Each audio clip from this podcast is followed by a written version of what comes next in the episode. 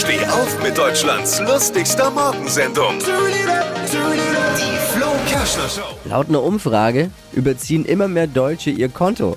Aktuell sind 9,5% der Deutschen im Dispo. Hätte ich nicht gedacht, dass es Leute gibt, die ihr Konto nicht überziehen sogar. Gibt's die? Geht ja heutzutage schnell. Ne? Kann schnell passieren, dass man mal im Dispo ist. Einmal volltanken, schon bis drin. Ja.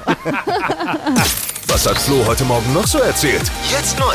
Alle Gags der Show in einem Podcast. Podcast Flo's Gags des Tages. Klick jetzt, hitradio n1.de. Die heutige Episode wurde präsentiert von Obst Kraus. Ihr wünscht euch leckeres, frisches Obst an eurem Arbeitsplatz? Obst Kraus liefert in Nürnberg, Fürth und Erlangen. Obst-Kraus.de